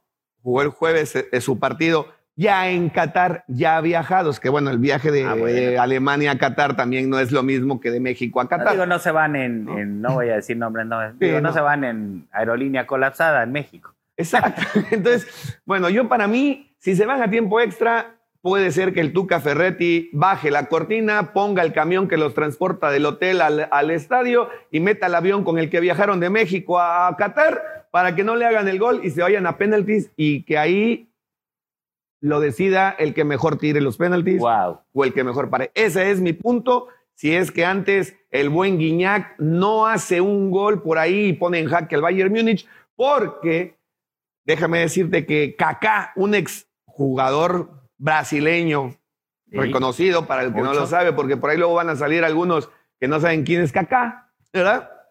Eh, elogió el, juego de, el sistema de juego de Tigres, elogió a Guiñac y entre otros jugadores eh, que lo están elogiando. ¿eh? Entonces, yo espero de verdad que no me los vayan a, inflar mucho y que me los vayan a, a ponchar en, en, la final con el Bayern Múnich. Pero bueno, de recordarles que el jueves 11 de febrero a las 3 de la tarde es esta gran final, ya lo habíamos comentado ayer, lo tenemos que volver a recordar porque ya mañana se juega este partido. Y bueno, cambiando de deporte, nos vamos rápidamente hasta Australia porque se terminó la primera jornada, ya se está llevando la segunda jornada y en la primera jornada jugó Rafael Nadal. Este español, bueno, pues que también ahí anda eh, en la lucha por ser el mejor tenista junto con Djokovic y Roger Federer. Eh, gana en tres sets, no tuvo dificultades para, para avanzar a la siguiente ronda, pero sí te quiero hacer la mención que dice que el novato Carlos Alcaraz, nacido en el 2003, o sea, en su categoría, es el primer novato en ganar un gran slam de tenis en este año. Así, mira. Así como lo fue Nadal, así como lo fue Djokovic en su categoría, en su año, ellos ganaron también un, partido. Pues este chavo Alcaraz, de, nacionalidad española, hay que estarle siguiendo la pista. Todavía es muy temprano, pero pues hay que tener Bueno, pero están los avisos de que pudiera convertirse en una de esas. Así es, hay que empezarle a, a seguir el radar para que veamos qué tal anda este chavito Carlos Alcaraz, nacido en el 2003 Ah, está bien chavito. Ya tiene 18 años o va a cumplir 18 años. Apenas para despuntar, ¿eh? Así es.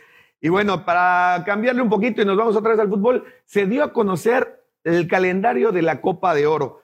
Se va a iniciar el 2 de julio para terminar el primero de agosto. pero ahí, ahí, ahí no radica la, la nota. La nota dice, a ver qué. La nota dice que se va a jugar con público.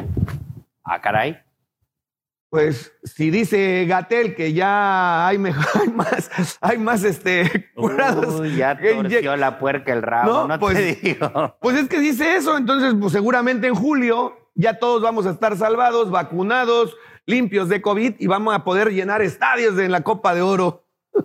Pues mira, Javi, la neta, digo, si comienzan a llegar de a 400 mil en 400 mil, pero digamos de a unos dos cargamentos por semana, ¿no? O sea, de 800 mil por semana. De aquí a julio estaríamos hablando de que serían por lo menos unas, como unas 27 semanas. Eh, y bueno, pues a lo mejor para entonces ya tenemos por lo menos a la mitad de los mexicanos vacunados. Y ahí pudiéramos hacerle caso a Hugo López Gatel pero, hasta pues, julio, no ahorita. Pero así como está el asunto, no lo veo, mano, ¿eh? ¿eh? bueno, eso nada más era un pequeño chascarrillo para darle emoción. Lamentablemente chascarrillo. para darle emoción a esta nota de que dicen que sí va a haber público en la Copa de Oro. Esperemos, esperemos que sí haya público, pero que sea limitado como se ha estado haciendo en los diferentes estadios, ¿verdad? Pues sí, eso sí. Te tengo una nota que te va a llamar la atención. A ver. a ustedes también. ¿Te acuerdas las notas curiosas que dimos en las apuestas para el Super Bowl? Ajá. ¿Te acuerdas que les dije que si proponían matrimonio, que si el Gatorade, pero la mejor era que si se metía un intruso al terreno de juego. Oh, sí. Bueno, este intruso que se metió. Oye, traía un trajecito medio raro. No, era como una cinta de esas de las de que, porque traes algún espasmo y te ponen. Sí, una cinta sí anestésica. Gracias, producción. Pero no era trajecito rosa, ese se lo. No, no, no, era, era una cinta, ya lo estás, ya lo ah, vistiendo, ya lo estás vistiendo de rosa. No, no, no, pues es que fueron las fotografías que vi. La verdad es que ya ves que la cámara no se quedó. Sí, no, no, no. Es que un traje de baño, ¿ves? Okay. rosita y todo el bueno, Pero bueno, el tema no está ahí. El tema está que esta persona se avivó, se vio hábil, vio que nadie se metía y él se metió. Porque entre él y sus amigos nada más y nada menos que apostaron 50 mil dólares a esa proposición de las apuestas, la cual, la cual les pagaba 374 mil dólares ya libre de impuestos. Te lo dije a la vieja el fin de semana. Yo te puedo asegurar que eso lo armaron para incidir en las apuestas. No era espontáneo. Tú lo comentaste aquí, Digo, estaba la apuesta hasta si eso ocurriría. Digo, le das una lana para que ocurra y generas un movimiento de dinero impresionante en las apuestas. Así es. Y eso ocurrió. Resulta que entre los amigos pagaron el boleto al estadio, pagaron el boleto de avión. El chavo este que entra, llega al estadio, se mete y hace su show y nada más le costó 500 dólares, 500 eh, dólares la multa. 500 dólares la multa. Más pero el boleto. Dice, pero dice que recibió 374 mil. No. Por eso, se gastaron. ¿Qué te gusta que se hayan gastado?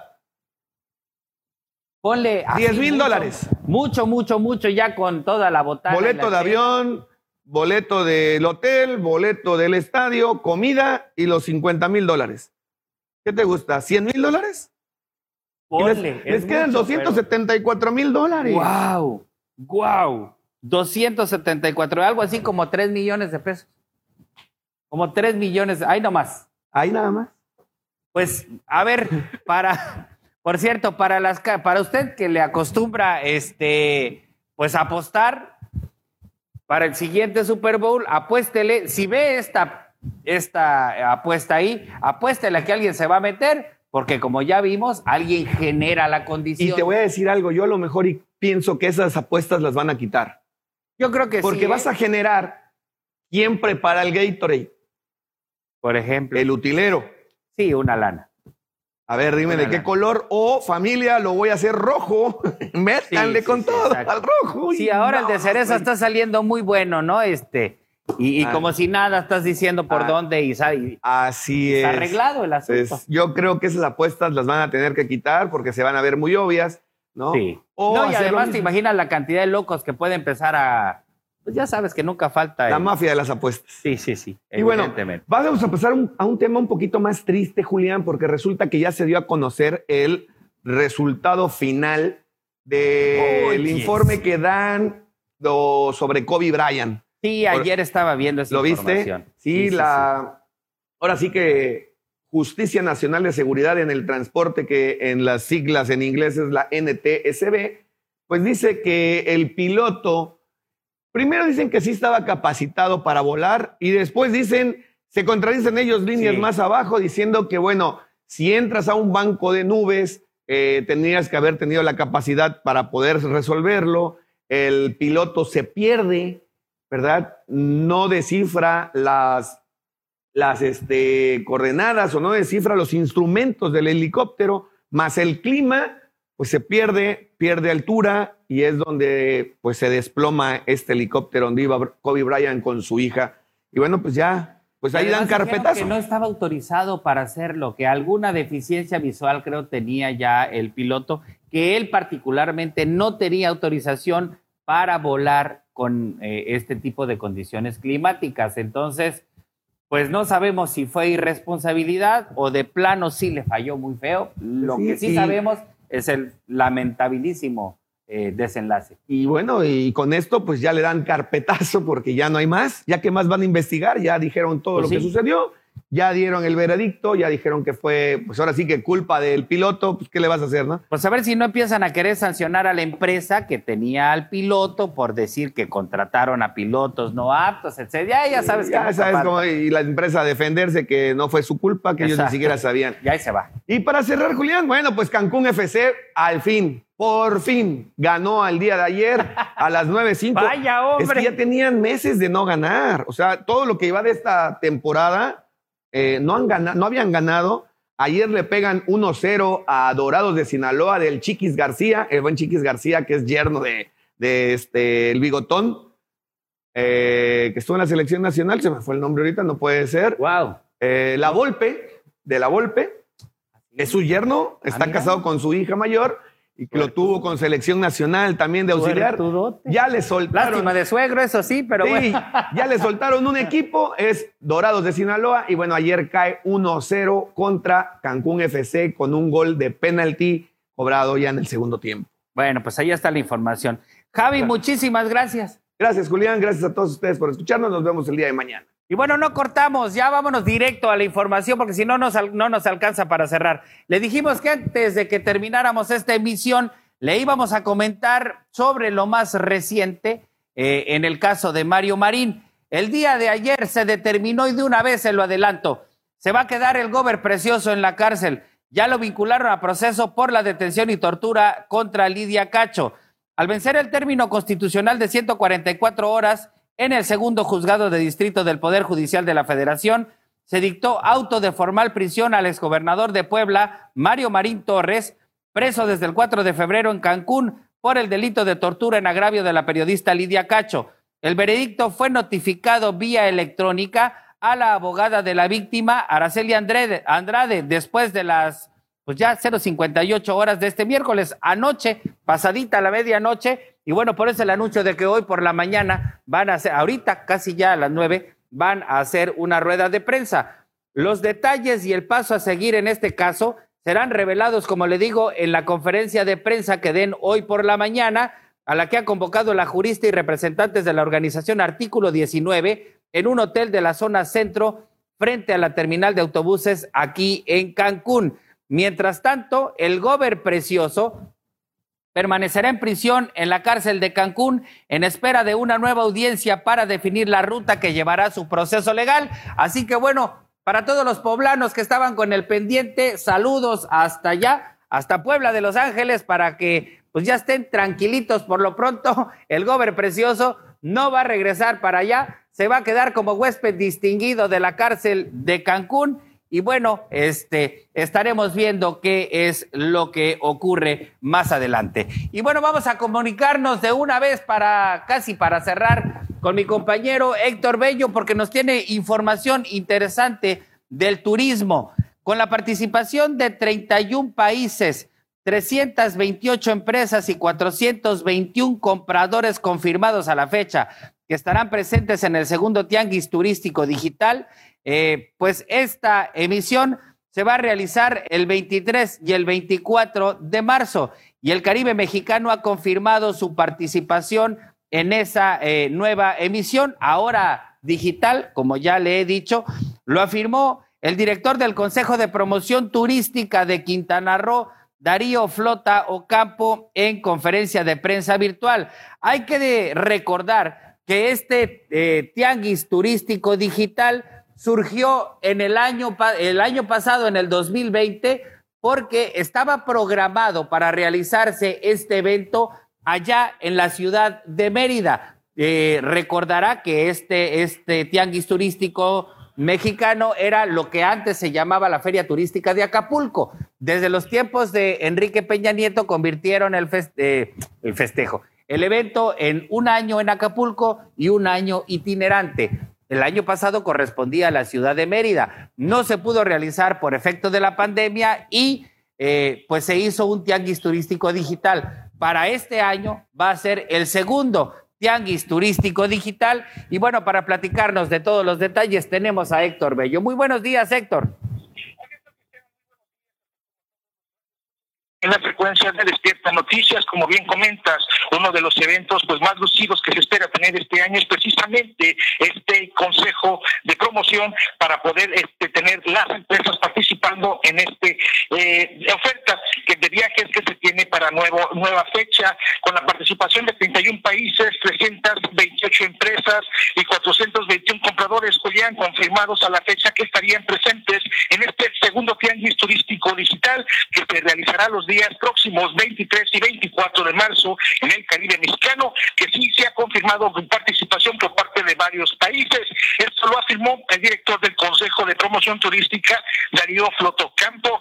Durante el evento se espera continuar con las reuniones con los directivos de agencias mayoristas, aerolíneas aéreas y cadenas hoteleras, a fin de generar la atracción de un mayor número de visitantes a los destinos de Quintana Roo. Julián, el Tenis Digital en su segunda edición contará con un auditorio para conferencias y seminarios, sala de exposiciones con stand, así como un área de networking. Sería en el mes de marzo esta versión digital y también se programa para el septiembre próximo, Julián, la presencial que tendría lugar en la ciudad de Mérida, Yucatán, en donde también asistirían los destinos y el sector turístico del Caribe mexicano. Hay que mencionar que este tianguis turístico digital permitiría un respiro para el contraído sector que este año enfrenta mayores retos para la reactivación económica, aún con las vacunas, pero continúan en el repunte internacional, Julián, de contagios y víctimas mortales que ha originado el cierre de fronteras, las restricciones de viaje y que los gobiernos de un sinfín de países pues pidan estas pruebas anti-COVID para el ingreso a sus lugares, así como cuarentenas obligatorias que tienen que realizar. Julián, hasta aquí el detalle de esta información referente a la participación próxima del Caribe mexicano en este segundo tianguis turístico digital. Muchísimas gracias, Héctor. Julián, muy buenos días.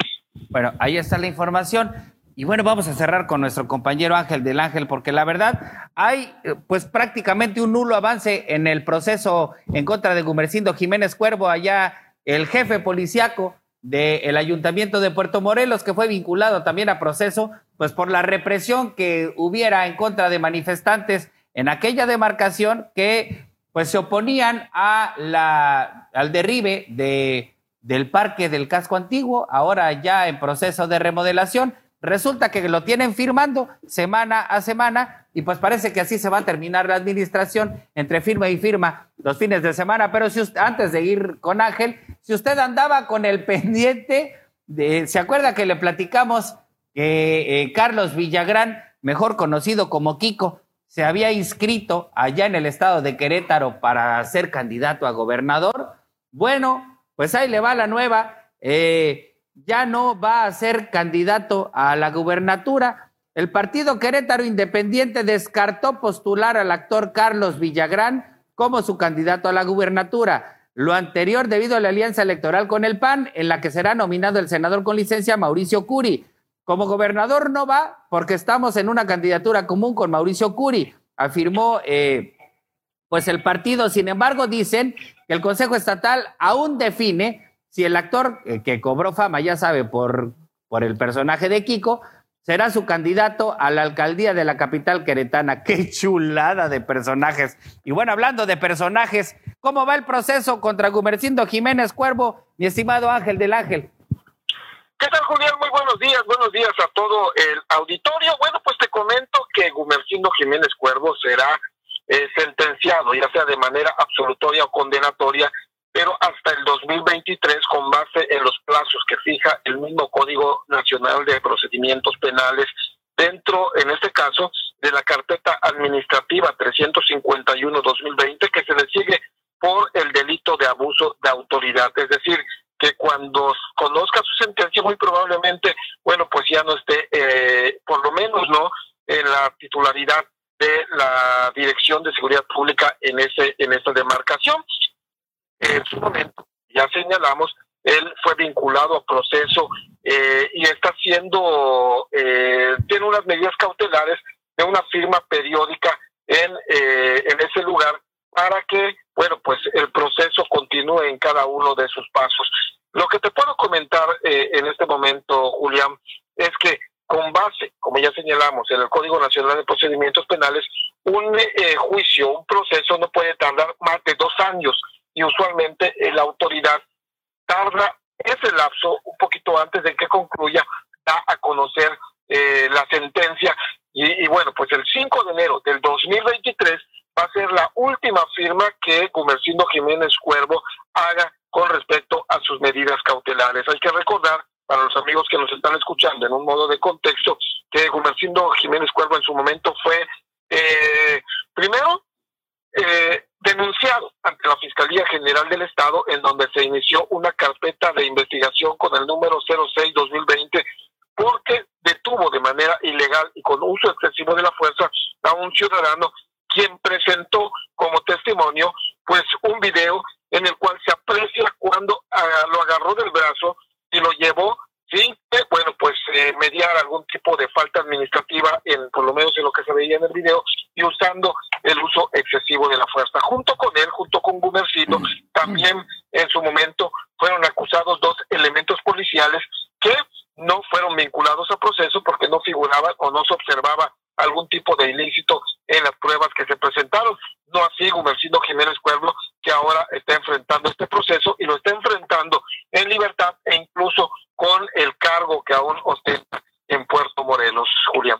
Ángel, nada más una importante acotación. Como bien acabas de decir, y creo que ahí está lo interesante de la nota, la última firma de Gumercindo Jiménez Cuervo será en el 2023.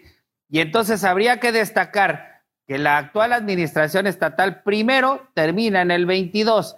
La administración de Laura Fernández Piña termina en septiembre de este año. Es decir, que a Gumercindo Jiménez Cuervo todavía, le va, a todavía va a tener un largo eh, eh, trecho, eh, digamos, sin la protección, si es que la hay, de la administración municipal o el gobierno estatal. Así que entre ahora y el 2023, en cualquier momento pudieran dictarle una medida diferente.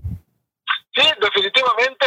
Hay que, hay que recordar, Julián, que para cuando eso suceda, Comercino Jiménez Cuervo, pero no sé si, si en aquel en, ese momento siga como eh, funcionario, pero aunque siga como un civil, como un ciudadano normal, como cualquiera de nosotros, tiene que enfrentar la justicia en la Fiscalía Anticorrupción, porque en el momento en que se inició eh, este proceso, por lo menos eh, esta investigación, él era funcionario, era jefe policial. Así que el hecho de que no sea siga, no siga siendo policía para el 2023 no quiere decir que quede libre de todo cargo, sino que su proceso va a continuar y como bien señalas, pues ya sin la protección de otras autoridades podría tener un, eh, pues una sentencia que no le podría ser favorable.